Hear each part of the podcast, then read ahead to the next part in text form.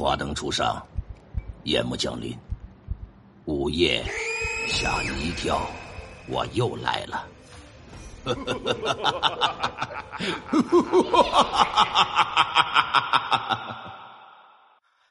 每次听到这个熟悉的声音呢，大家伙又开始开心了。村子里的小寡妇也不用去挑水了，村子里的懒汉也不用去蹭酒了。哎，耳机子一戴，电话一摆，坐在这里消消停停的听故事。那么，在你听故事的之余呢，能不能帮我把这个故事啊往出分享分享？哎，帮柱子评论评论，点点心，留留言，点点赞什么的，评评价。那辛苦您各位了。另外呢，有人说这专辑更新速度是不是有点慢呢？每天晚上吧，八点半，我都会在快手，哎，进行同步直播，有的时候也会现场录制。希望你们能够在快手搜索一下“柱子有声故事”，能够找到我啊，给我点个关注，也算是为我，呃，怎么说呢？呃，添油加火了吧？今天呢，还是要跟大家分享这么一则故事。谁呀？上次给咱分享鬼外婆那兄弟，哎。严深寸先生，今天可分享的不是外婆了，今天是分享什么呀？外公。咱们闲言少叙啊，故事正式开始。在上次经历外婆的事情发生了，得有个二三年之后吧，我的心里呀，对于鬼怪的事情就一直是存在抵触的，害怕。但是时间长了呀，也就不当那么一回事。直到我十七岁那年，我的外公去世，我又经历了一次不可思议的事情，以至于现在的我对于鬼神这些事啊，都是宁可信其有，不可信其无啊。这可能是绝大多数人抱有的心理。那年呢，我正好十七岁，初中毕业呀，暑假，这家里啊就商量，说给外公啊过个生日吧。在村子里边啊，就大排宴宴，办了能有七十来桌酒席呀，邀请全村的郑氏家族的人呐，都来这里吃饭。啊，之前咱讲过，这兄弟是哪儿的？浙江的，浙江绍兴的。南方的朋友呢，那边讲究宗室啊，讲究什么祠堂什么的，尤其是浙江的郑氏，那更不是一般人因为什么？当年呐，就是郑成功。三下西洋的时候，可能留有了呃一方遗孤吧，就是在这儿，哎，邀请全村姓郑的人都来了，而且这个外公呢也不是一个普通人，在他们当地呀是当年第一个万元户，在这个村子里呀那也是德高望重。其实外公老人家做寿啊，就是做寿，但为什么要说过生日不说做寿呢？因为绍兴地区呀，年长之人往往不喜欢“做寿”这两个字儿。当然了，也有可能是受周围环境一些老人的影响，都认为呀，年纪大了，你要是说去做个寿什么的，阎王爷本来都给你忘了，你这搁底下吹吹打打、敲锣打鼓、宴请宾朋，那就容易让阎王爷眼睛里边看到你，兴许啊，啊就要把你给惊问过去。所以说，一般都是用过生日来代替。在我们这边，一般小孩称之为是过生日，老人都叫做寿。那一天也挺热闹啊，七十桌酒席呀，可不是说一天吃完就拉倒了。在农村那是大排宴宴，吃了三天三夜，还有大台唱戏的，整个村子呀，就像回到当年大集体的那个时候的似的。啊，帮忙庆贺的人也非常非常的多，前来这个祝贺的人也不少。因为不收人情，免费吃喝呀，在村子里当年还是头一桩这么办事啊。我们这些小辈儿啊，就在外公前面磕头下跪，领了个红包。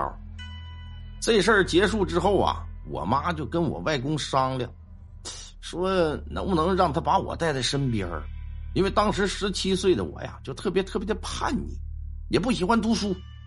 那时候，外公的生意做的可挺好。做什么生意啊？整个上海浦东区所有的环卫啊、垃圾桶啊，都是我外公承包下来的。自己还有一个船队，还有好几个矿山。哎，都分别由我二舅、我小舅还有两个姨父各自打理。我呢，又是家里唯一的一个大外孙，这外公肯定见不得我这么堕落呀。我又不想读书，想着外边的花花世界，打算暑假过后，外公给我带出去。可是没多久的一天呢，我们几个表兄弟都在小舅妈家里玩呢。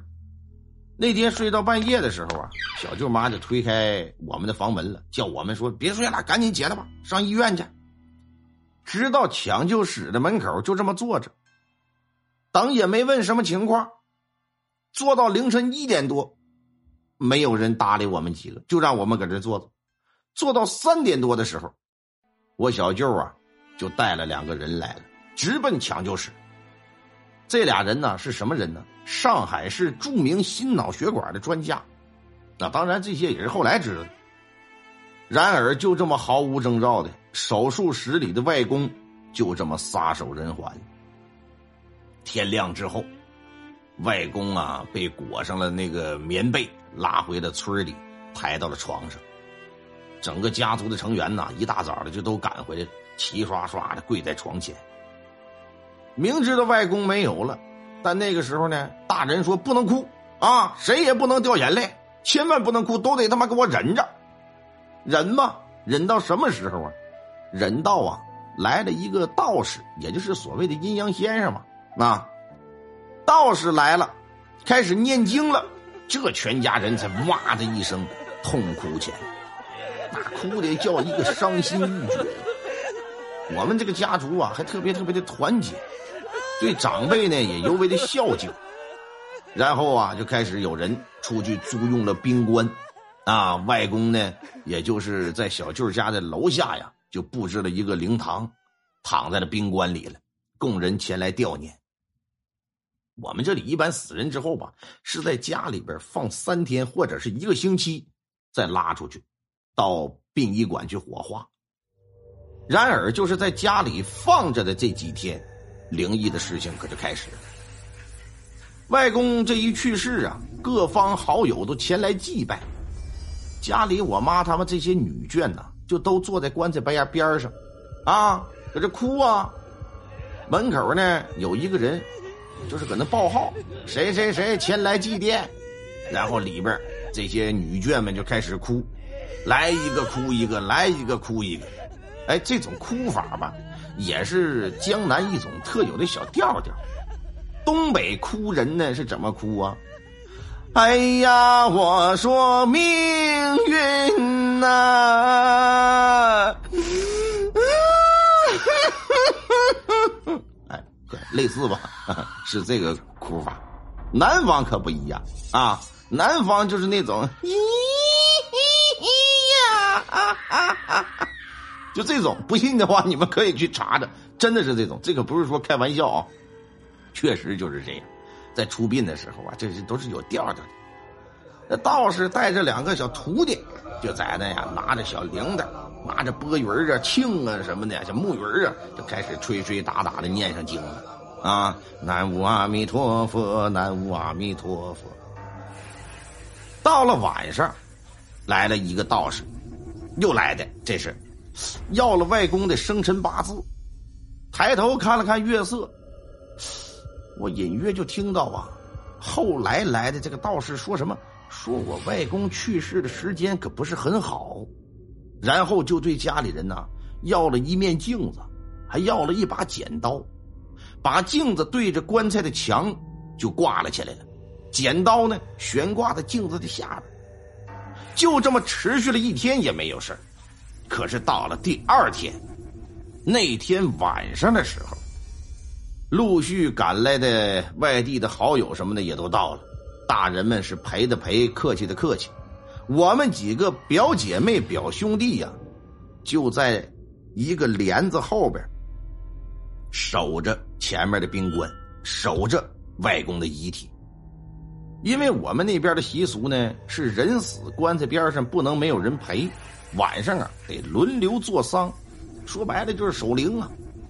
因为家族人太多，再加上悲伤的心情，也没谁能体会那种害怕的感觉。可是到了半夜一点多的时候，事情可就发生了变化。